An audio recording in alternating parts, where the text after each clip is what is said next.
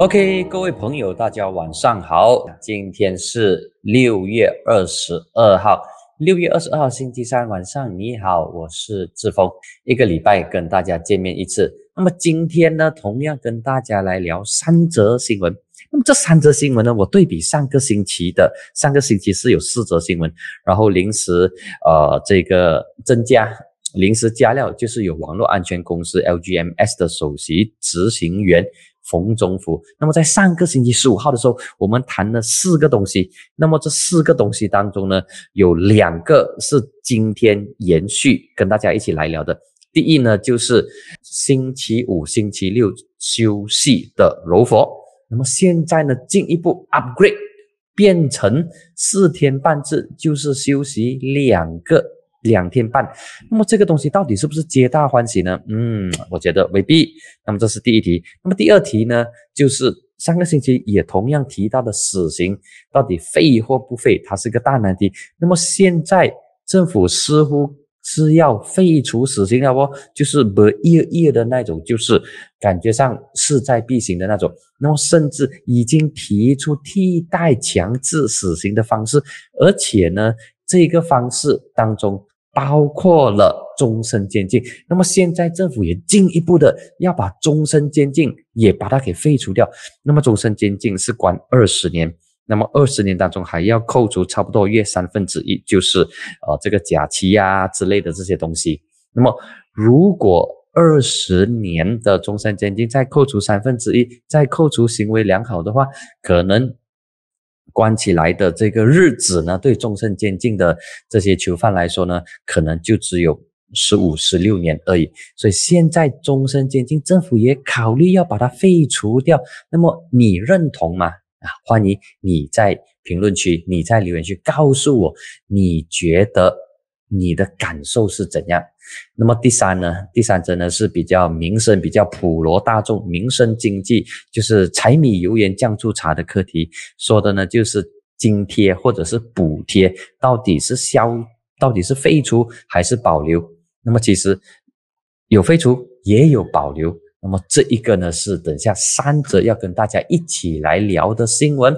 OK，好，易安记讲说。我住的州属也是一样，星期六和星期天放假。易安气，如果没记错的话，你应该是来自沙巴的朋友吧，对不对？OK，好，那么我们先来聊一聊这个工作到底四天半还是五天这，到底哪一个比较好？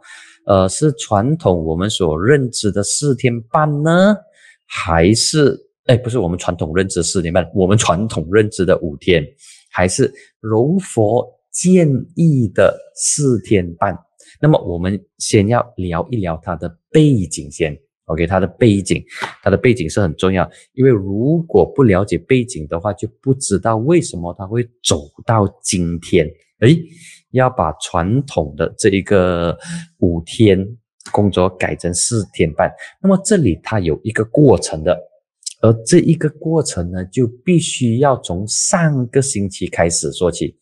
上个星期开始说起，那么在上个星期的时候，柔佛州最年轻的州务大臣，现年四十三岁的 On Hafiz，On Hafiz，他就透露说，州政府有意重新检讨星期五跟星期六的工作休假日，把这个周休日改成拜六礼拜。OK，从拜五、拜六改成拜六礼拜。那么这个新闻是上个星期。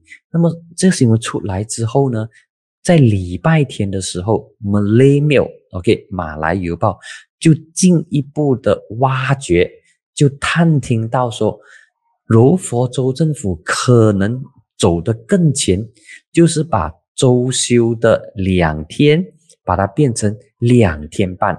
那么它是。两步一起走，OK。第一步呢，就是修改周休日，把星期五、星期六改成拜六礼拜，这是第一步。而第二步呢，就是接着紧接就落实四天半的制度，就是把星期五呢只工作半天，那么工作的时间呢就是早上到中午，那么中午之后就是午餐时间之后呢。就是穆斯林祈祷的时间，然后祈祷完之后呢，就不需要回到办公室上班，就可以直接回家。那么坦白讲，我自己的感觉呢，就是哇，这个二合一进行的还相当快一下，而且也来的有点突然，就是从上个星期到这一个星期，才短短短短多久？短短一个星期内就有这个消息出来，而且在上个星期。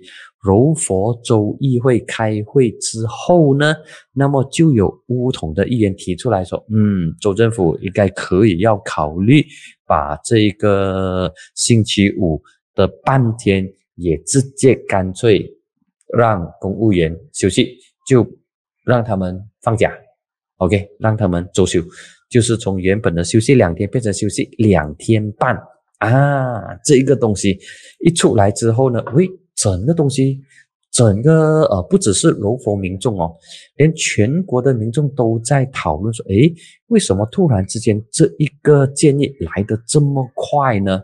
哦，原来柔佛州政府看起来，他应该是已经有了副稿，就是内心里头已经有了这个做法，就是首先 on office 提出来。拜五、拜六改成拜六礼拜，那么接着在州议会期间，就有柔佛的州议员就建议州政府把它直接变成四天半。那么当这个新闻一出街之后，整个工商界都在关注。那么我在翻查翻查过去几天的这个报纸，因为我特别留意这则新闻，我觉得说它的这个影响面是相当广的，虽然它只局限在柔佛。OK，它只局限在柔佛。坦白说，柔佛也不是全马最先进或者是最工业化的城的州属，因为最工业化、最发达的州属呢，应该是雪州。那么第二呢，就是槟城。那么第三才到柔佛。那么这一个东西为什么我觉得它很重要？因为它可能会引起连串的效应。就是如果柔佛真的落实的话呢，可能其他州属也会跟着落实，因为这一个政策周休两天半，OK，工作四天半，它或多或少它有这一个一点点的这个民粹的意思在里头，就是通过一些政策上的操作来让选民对政府有好感。那么这个是我自己的感觉，一家之言仅供参考。那么我我翻回过去四天、过去四五天或者过去一个礼拜的新闻，针对这个四天半的报道其实是很少，而且报道的理由呢，就是为什么要四天半，为什么要周休两天半，其实都跟宗教有关，就是要让穆斯林的公务员在星期五中午祈祷之后。直接回家，不需要返回工作室，办公室也不需要继续做工。那么，为了落实这四天半的这个制度，政府州政府啊，就调整公务员的上班时间哦，就是每一天星期一到星期四，每一天增加一个小时。OK，增加一个小时，就是从早上八点到下午六点。然后增加一个小时来弥补星期五下半天不用做工所流失的这个时间。那么目前呢，目前五天制的话，柔佛公务员他们上班的时间是八到五，八到五。那么如果落实四天半制度的话，就变成八到六。然后星期六跟礼拜天就是官方的这个周假日了，然后下个星期一开始又是又是新的工作天开始。那么这项二合一的建议呢，根据媒体探听到的消息呢，其实柔佛州柔佛的苏丹伊布拉辛殿下他已经知道有了这个建议，因为他在上个星期六在。出国度假的时候呢，州政府已经把这个建议告知了苏丹。换言之，苏丹是已经知道，王室是已经知道的，这个东西是之前已经铺排好的。OK，只不过一件一件丢出来，一件一件抛出来，让人民有时间消化。首先就是换周假。星期五、星期六换成拜六礼拜，那么接下来呢，就是四天半制的这个东西了。那么除了我看看回过去的过去几天的报道，除了宗教因素之外，就是星期五半天不用做工啊。除了宗教因素之外，另外给出来的原因呢，就是啊，增加更多的家庭享受天伦之乐的时光啊，培养有爱心的社会，让爸爸妈妈有更多的这个时间陪孩子，哦，尽量做到那一种 Life balance，工作还有生活或者工作跟休闲尽量的有这个平衡点。那么除了这个论点之外呢，似乎没有读到其他的讨论。那么，特别是这个落实四天半之后，它对经济层面的影响到底有多大？那么这个呢，我确实是看不到。那么其实对我们打工族来讲说，哇哦，当然是拍手拍举手举脚拍手拍掌啊拍脚，全部都赞成了。那么其实如果我们抽离出来，抽离出从这个打工族的角度，不单纯从打工族的角度来看，也包括从整个社会的角度，从工商业者、从老板的角度来说，其实是三个字：还没有，我们还没有准备好。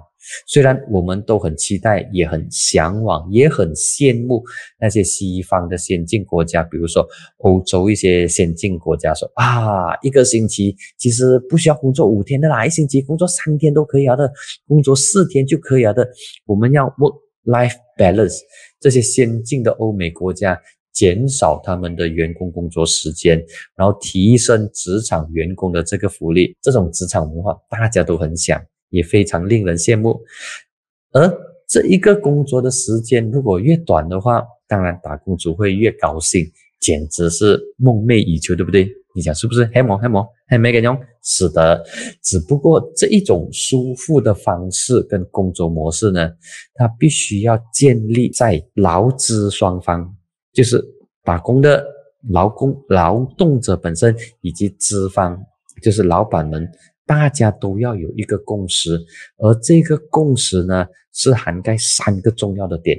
那么，如果这三个重要的点还没有到位的话，其实这个周休两天半会拖垮经济，也不会真正令到员工受惠。可能你多了一点时间，但是对你接下来的职场的发展，可能未必是一个未必是一个好处。那么这三个关键点呢，分别就是工作效率有没有提升，OK？那么如果工作效率没有提升的话，你缩短时间等于产量减少，产量减少。那么第二个呢，就是工作态度有没有变得更加积极、更加进取、更加 aggressive？那么如果没有的话呢，其实也是打回原形。那么第三就是要计算时间成本。OK，那么现在这一点在计算时间成本方面呢，啊，州政府就有做，他就有下下这个呃费一些精神，费一些苦心在里头。比如他们延长星期一到星期四的工作时间哦，从原本八到五变成八到六。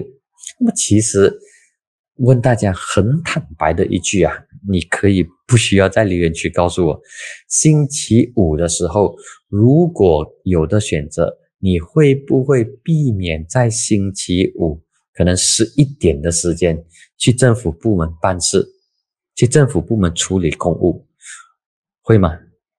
我自己会有这种的这个呃，可以避免的话呢，我尽量避免在星期五，因为我知道星期五的这个公务员，你要么就早早，就是十点之前把这些公务的东西全部搞定掉。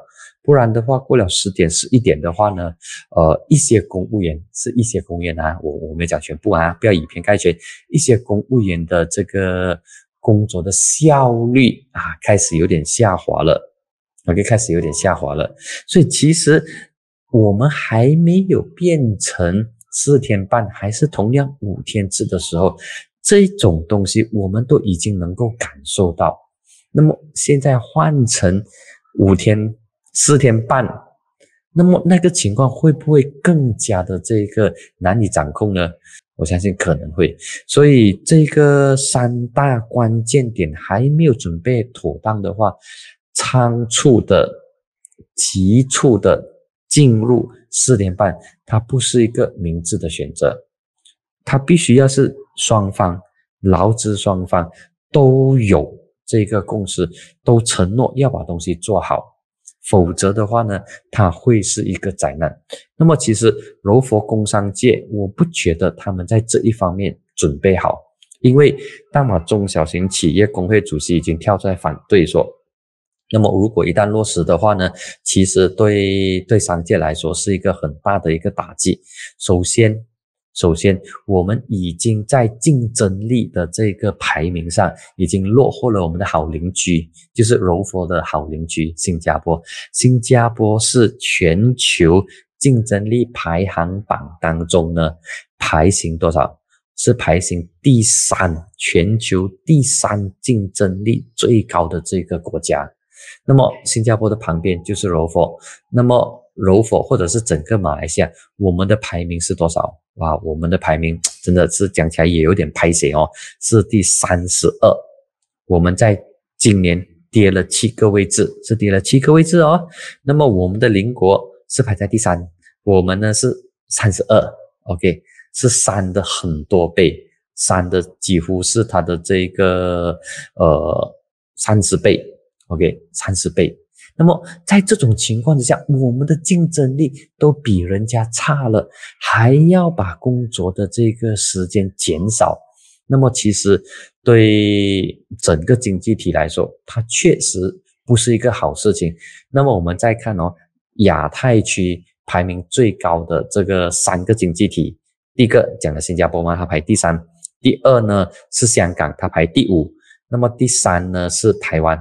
OK，它排第七、第三名、第五名跟第七名，新加坡、香港跟台湾，他们呢都是进行五天制。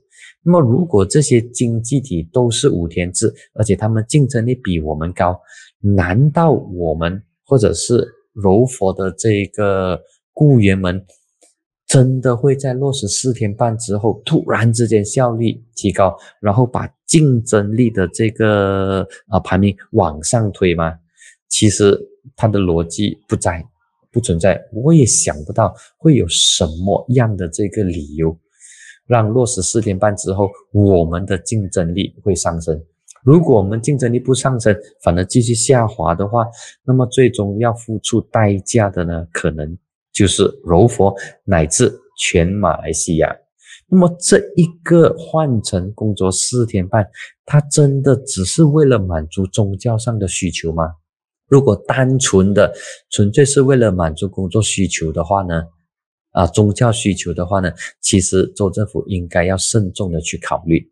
第一呢，不应该单纯宗教的角度来决定跟经济跟竞争力有关的事情。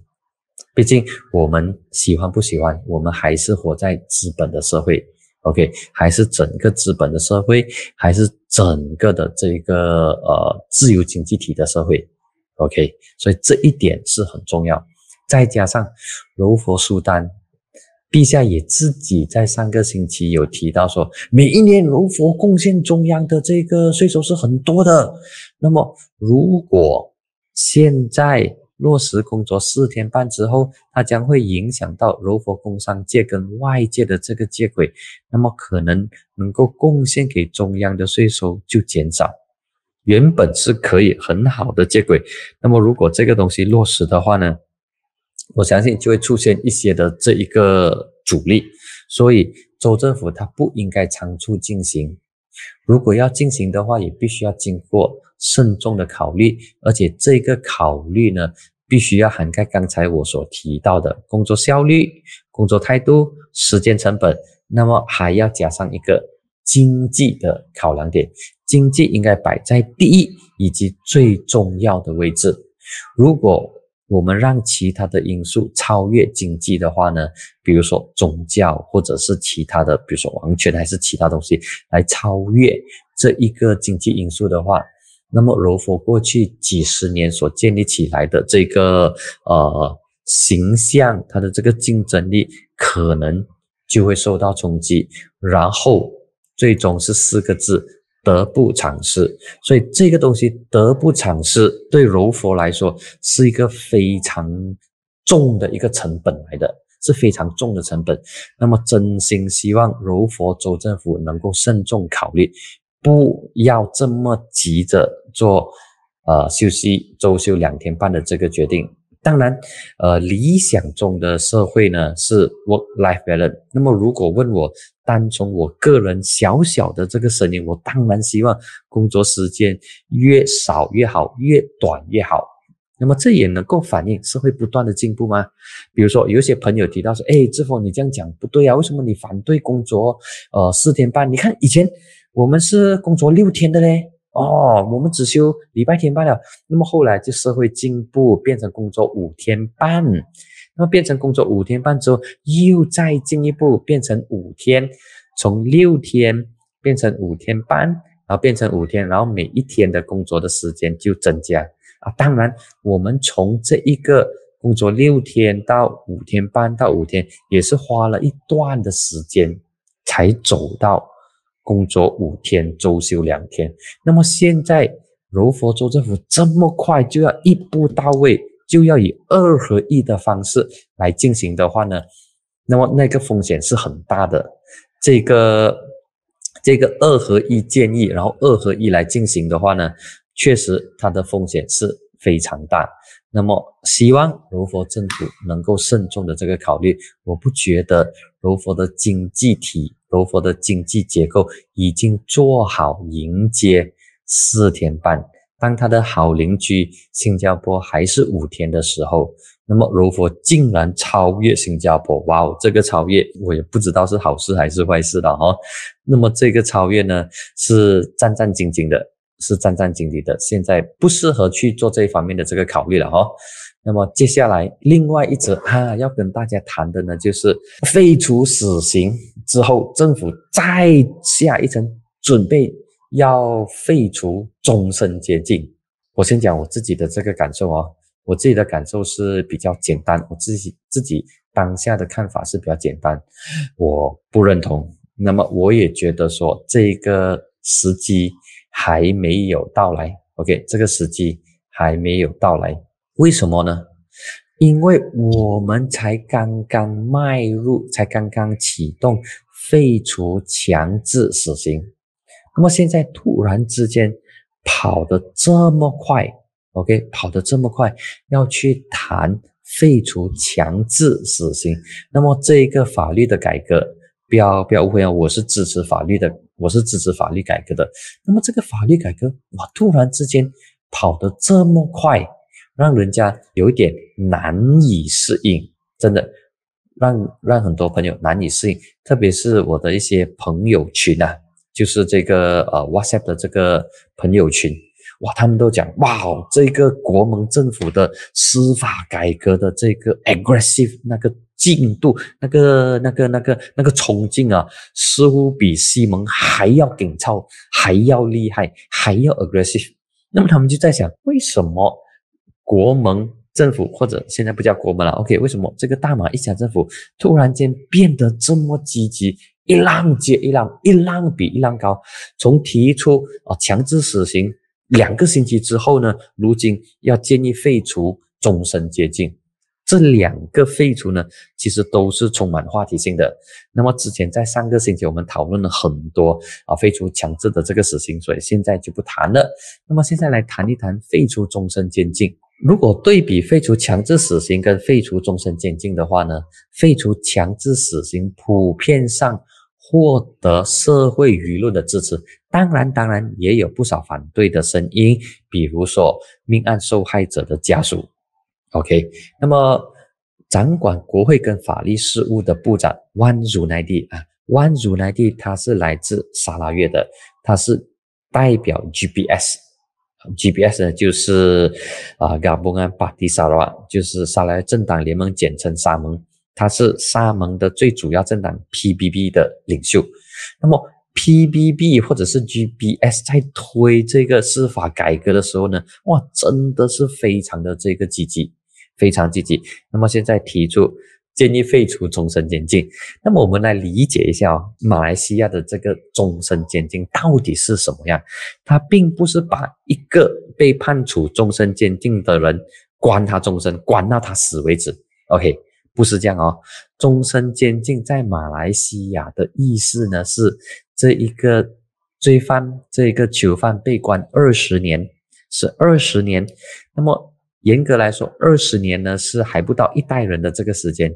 通常我们讲说一代人一个 generation，一代人呢是二十五年的时间。那么这个终身监禁呢是二十年。那么终身监禁呢也是监禁的刑罚当中最。严重的最高的监禁的刑罚，那么罪犯在二十年的这个刑期届满之后呢，会获得释放。那么谁会在这个罪名之下被判处终身监禁呢？就是会被会被判处监禁的了啊！就比如说你偷东西，比如说之前有偷麦肉或者偷面包，都会被判坐牢。当然，这个是坐牢，可能几个月或者是几天啊。那么你犯下偷窃、抢劫、绑架、使用暴力、欺诈、勒索、伪造文件、破坏公共秩序、侮辱宗教、教唆他人犯罪，或者是蓄意破坏他人的财产，那么这一些呢，都可以构成刑事罪，罪名成立的话，法官是可以判处坐牢的。OK，那么一些严重的罪行的话呢？就可以被判处终身监禁。那么，呃，这个呢，就是有关终身监禁的一些小尝试。那么，其实如果废除终身监禁的话，那么接下来剩下最严厉的刑罚呢，就是帕卡崔打师傅，OK，就是打鞭。那么打鞭啊，这个打鞭呢也是很有意思，OK。那么这一个打鞭。OK，这个打鞭呢是有特定的这个条件，OK，并不是所有的这个犯罪呢，犯罪者都要被打边。那么被打边，它有它的这个呃特定的前提。那么首先，根据刑事程序法典的第二百八十九项条文，不能够随意施加打边。那么，比如说不能够施加打边的这些罪犯，包括女性，就是女人不能够打边，不能够鞭她。第二呢，已经被判处死刑的男人，OK，已经，如果你犯罪，比如说你谋杀，你被判处死刑之后，你就不会被打鞭，并不会说你又判处死刑，法官又鞭你的屁股，没有，女人不可以鞭，被判死刑的男性不可以鞭，以及。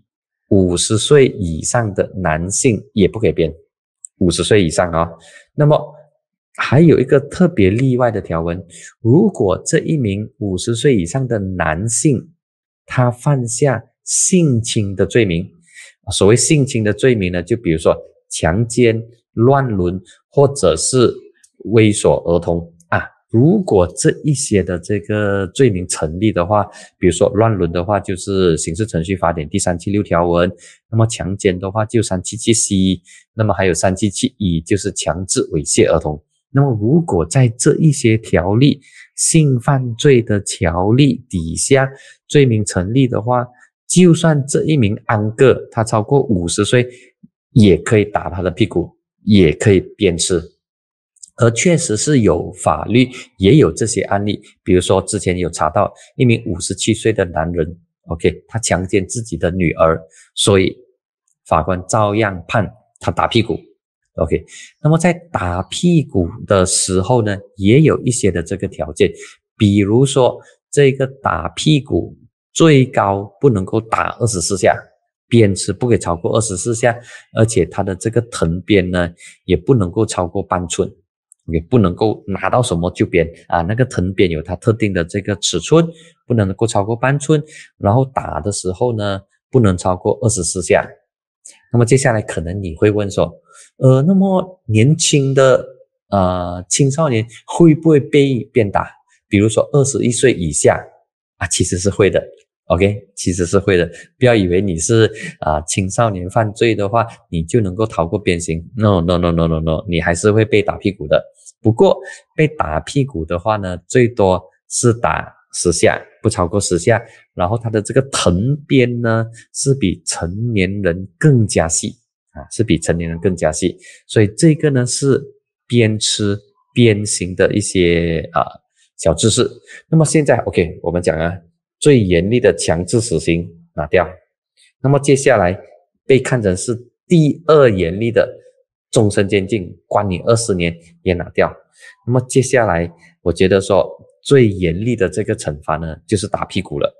就是打屁股，那么这个打屁股这个鞭笞还继续保留啊，还继续保留，所以这个鞭笞暂时没有动到它。但是拿走终身监禁的话，其实已经看到社会一些舆论上出现了这个反弹。那么为什么终身监禁要把它拿走呢？啊，根据一些人权组织，甚至是一些律师，包括我们的前总检察长阿布达利，OK，他也建议政府。废除终身监禁，终身监禁也被称为是无期无期徒刑哦，没有日期的这个徒刑。那么，并且根据当前的情况和需求，判处更加适合的刑法来取代。因为阿布达利认为终身监禁违反人权，甚至终身监禁比人比这个死刑更加残忍。哇，阿布达利认为终身监禁比死刑更加残忍。坦白讲，呃，我就不太认同。当然，可能他有他的这个道理在那那边，因为他本身是念法律的，我不是念法律的，所以我不知道说到底他所谓的残忍是怎样。但是根据如果一般上对残忍的这个认识的话呢，不会觉得说终身监禁比死刑更加残忍吧？那当然有一些我我有些朋友提到说，哎，志峰你这样讲就不对了，有些时候你。坐牢，你一辈子都受内都受这种良心的这个责备，其实是很煎熬的。倒不如 一了百了，绞刑死掉算，被吊死算。他就有点有点像那种陷入像佛经里头所提到的无间道的那一种内心最深刻的、最最辛苦的那种良心的这个责备。但是也有一些犯罪心犯罪心理学家说，那么其实如果看回过去的例子，这些终身监禁或者被关进监牢里头惯犯，当他们出来之后呢，他们重新犯罪的这个比例，呃，还真的不低的哦，还真的不低的哦。所以这个呢是需要很多的这个辩论。那么辩论这些辩证的过程当中呢，让民众。知道更加多，而且这个辩证的角度呢，必须要从犯罪心理学、从社会学，还有从心理学、从其他方方面面的这个角度来一起来讨论，让它成为社会关注的一个点。最终，不管你同意还是不同意，那么这个讨论的过程当中呢，能够激发人民对这个废除终身监禁的讨论。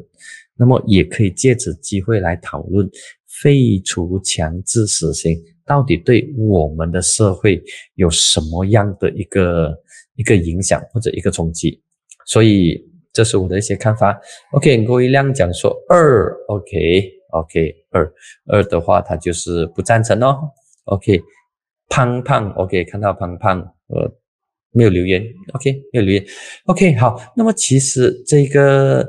废除终身监禁，我不知道说到底政府最终会不会落实，但目前为止，我自己的感觉呢，就是政府不会仓促落实这个废除终身监禁，因为政府现在的法律改革的焦点并不是这个，政府的法律改革焦点是有两个，当然最大最大的就是反跳槽法令。这一个东西，不管什么代价，都一定要在国会解散之前完成。所以，对政府、对万主内地来说，反跳槽法令是最重要的，这是第一点。那么第二呢，就是政治现金法。那么现在，呃，过去这一个月呢，已经有马来报跟英文报开始关注，中文报的关注点，嗯，我没什么留意到，可能有，但是不多。不过，在马来报跟英文报呢，已经开始有这一方面的这个舆论的关注了。而且这些新闻呢，有时候登上封面的头条或者封面的次文，有一些呢就是内页的版头新闻。所以这个政治现金法的草拟以及提振也是很重要，它跟大选是息息相关的。那么如果有了政治现金的这个法案，那么就能够很好的去管理政党的现金来源了。OK，那么这个现金来源变得更加的透明化，而不会说某某某某沙地的这个王子突然间捐你二十六亿，还是捐给你几亿啊？这些东西呢都可以避开，都可以避免，因为有了政治现金法案之后呢，整个捐钱给政党的过程就会变得更加系统，变得更加的透明。啊，这一个呢，我觉得是政府要关注的法律改革的第二项。那么来到第三项呢，才是废除强制死刑。那么第五项呢，就是考虑要废除啊终身监禁。但这个东西，我觉得以它的迫切性跟它的重要性来说呢，都不是排在第一啊，都不是排在第一。不管它的 urgency 还是它的 importance，都不是第一。那么，urgency 跟 importance 排第一的，应该就是反跳蚤法令，因为它会直接影响到来届政府，也会直接影响到谁组织来届政府，以及来届政府到底稳还是不稳啊？这个很关键哦，这个是真的很关键。OK，那么至于废除强制死刑的话，可能不是现在的重点，我觉得不是现在的重点。OK，好，那么呃，这个废除。终身监禁哇！我要慢慢的这个念，废除终身监禁的课题，我看就先聊到这里为止。我不知道接下来下个星期还会不会有司法改革的另外一个、另外一个呃、另外一个建议，或者是另外一些想法推出来。那么如果有的话呢，我觉得可能会有一项，可能会有一项，而这个呢就是大麻合法化。或者是至少医用大麻合法化这个课题，因为这个课题也成为了朝野政党包括医药界人士高度关注的课题。它有两个原因，第一呢，就是马来艺人被发现在自己的这个家里有这种大麻，那么还有呢，也是跟执法当局的这个调查有关，就是前外交官。他跟他的儿子被控，因为在家里种植大麻。OK，那么我相信，呃，合法化大麻，或者是某种程度让大麻有限度的受承认，可能这个会是，嗯，万如来地推动的法律改革的其中一个重点吧。因为过去曾经发生政治人物的这些孩子，那么吸毒或者是参与。这些毒品派对，然后被对付。其中一个呢，就是诚信党主席马萨布的这个儿子。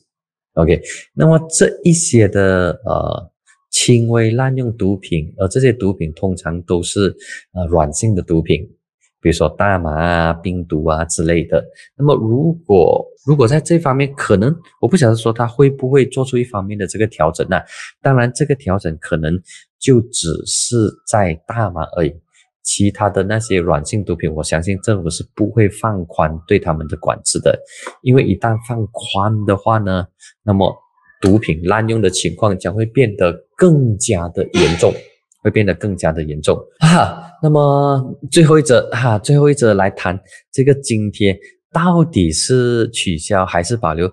这个其实还相当还相当有趣的，还相当有趣的。昨天我们的贸销部长，诶，刚好这名贸销部长也是来自沙拉瓦，也是 GBS，也是 PPP 土团党的领袖。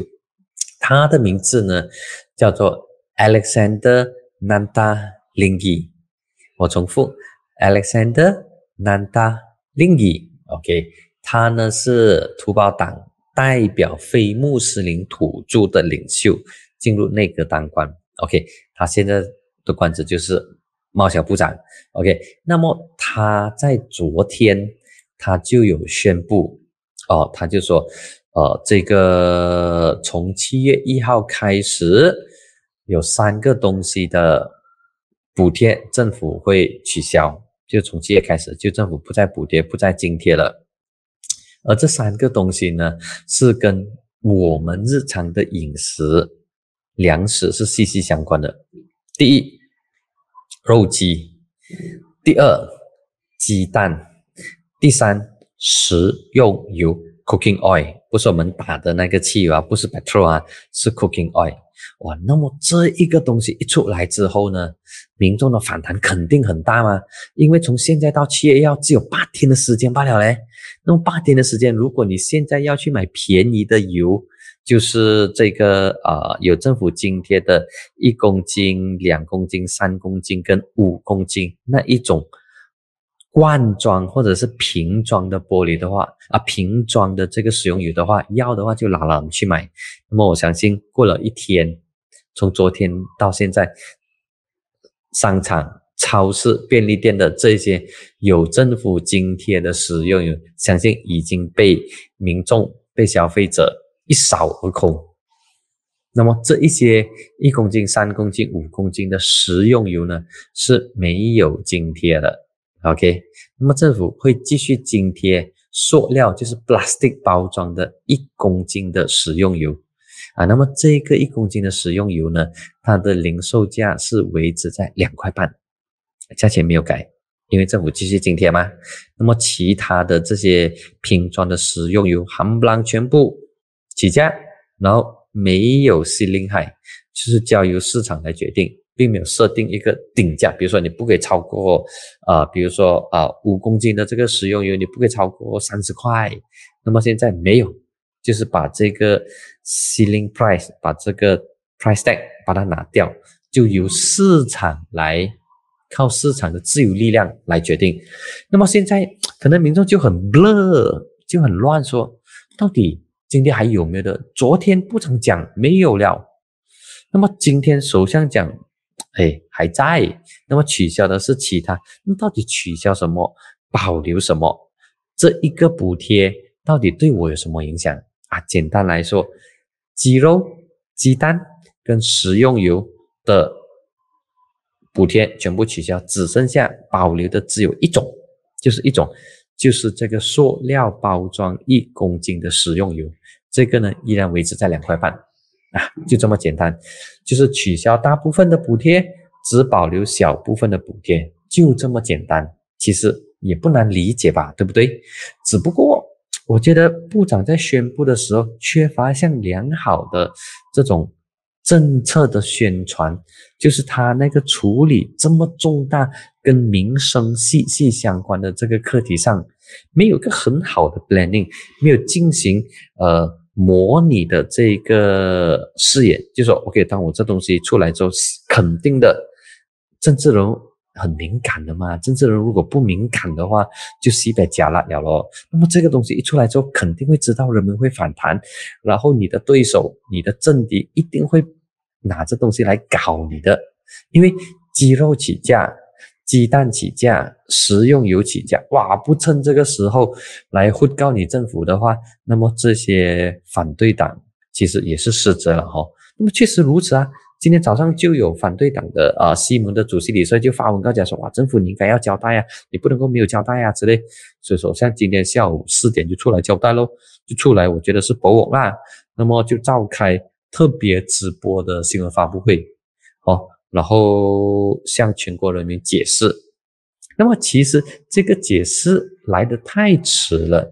其实昨天当 Alexander Nandalingi 要宣布的时候，就应该伴随着 Ismail Sabri 今天所做的各项的这个宣布，比如说政府会继续津贴这个一公斤塑料包装的这个食用油，然后政府今年。会拨出四十亿令吉来进行各项的这个补贴，那么如果有需要的话会增加，那么就对比去年跟前年，去年是两亿，呃二呃，sorry，去年是都都百都比链，OK，二十二亿，那么前年呢就是五亿令吉，所以那个补贴是一直在增加的，但是在昨天 Alexander Nandalingi 宣布的时候，这个数字并没有提到，所以民众很自然的直接说：“哦，政府拿掉我所有的这个津贴了，那么接下来我的生活很苦了。”买鸡肉起价，因为鸡肉现在一公斤它是锁在八块九嘛。那么现在 ceiling price 拿掉之后呢，一公斤的这个鸡肉可能会涨到十多块，十三甚至十四块。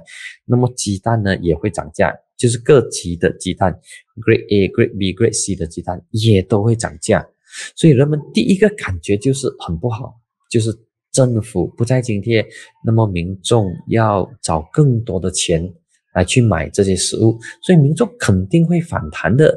其实这个反弹应该在政府的预料之内。那么政府应该要提出，在宣布这个取消津贴的时候，应该要宣布一些舒缓的措施，一些 mitigation 的 measure，然后让民众去消化，而不是昨天。部长讲这番话，然后今天首相出来博进一步的这个解释，那么这种感觉其实不好的，真的这种感觉不好，就让民众觉得说，诶，为什么你们不能够好好的去好好的去沟通，去把这个流程全部讲完出来啊，全部讲完出来，然后让民众知道说，哦，OK，明白，原来是这个这个啊，政府现在承担。很重的这个津贴，那么我相信民众虽然内心是妈妈生跟妈妈生呢，心里面是靠叉靠叉 X Y Z，呃，雨哈海那种，但是至少民众知道嘛，OK，民众知道嘛，而不是像现在这样，OK，呃，出状况了之后才临时临急召开这个直播记者会，然后记者会的时啊，这个直播的时间也改。也改了一次，延后了半小时，原本的三点半，啊，延后到四点，应该是文告方面还没有做好最后的这些 fine deal，所以就拖，然后就准备讲稿给首相来演讲。所以我觉得，民众从昨天开始，第一个印象已经是负面了，已经印在脑海里了。说哦，政府取消津贴，那么接下来我买鸡蛋，我买鸡肉，那么还有我的这个呃食用油也会跟着涨价。所以这个东西不晓得为什么没有做好这些我们讲的 political communication。那么如果有做好的话，其实今天这一场的记者会是可以免的，或者是昨天。部长不需要特别召开记者会，或者部长不需要去宣布这个东西，然后这个东西留给首相来宣布。可能当我提出这个建议的时候，我在想，可能首相也不想要做这个宣布。OK，就是不好的宣布，这些涨价的宣布呢，就由部长来决定，就由部长来宣布。那么拨款。加码这些 BKM 援助金的话啊，就由我首相来讲啊，这种感觉就不错。我不知道是不是有这种政治上的这个操作。那么如果有的话，呃，坦白说我不出奇啦。OK，坦白讲我不出奇，但至少呃，民众会知道说有这方面的操作，然后也不要把政治人物捧到太高，捧到神台那边去。这个呢，呃，不应该啦，因为。政治人物或者这些部长啊，这些首相啊，也只不过是人民的公仆。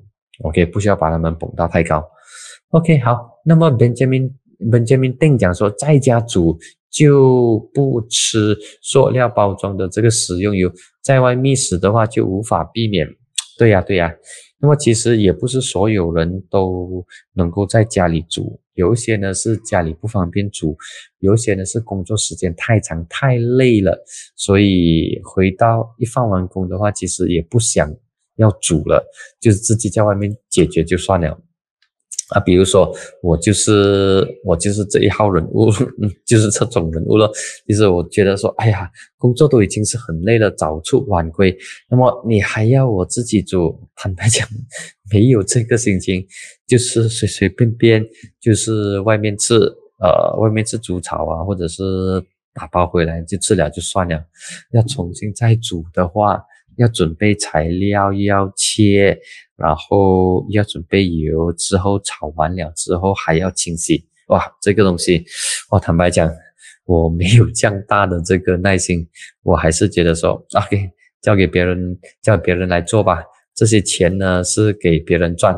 OK，好，那么呃，我看今天的风信门我们就先到这里为止，下个礼拜再见。